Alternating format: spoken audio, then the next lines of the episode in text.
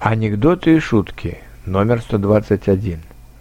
Только у русских есть разница между «просто нельзя», «вообще нельзя» и «категорически запрещено».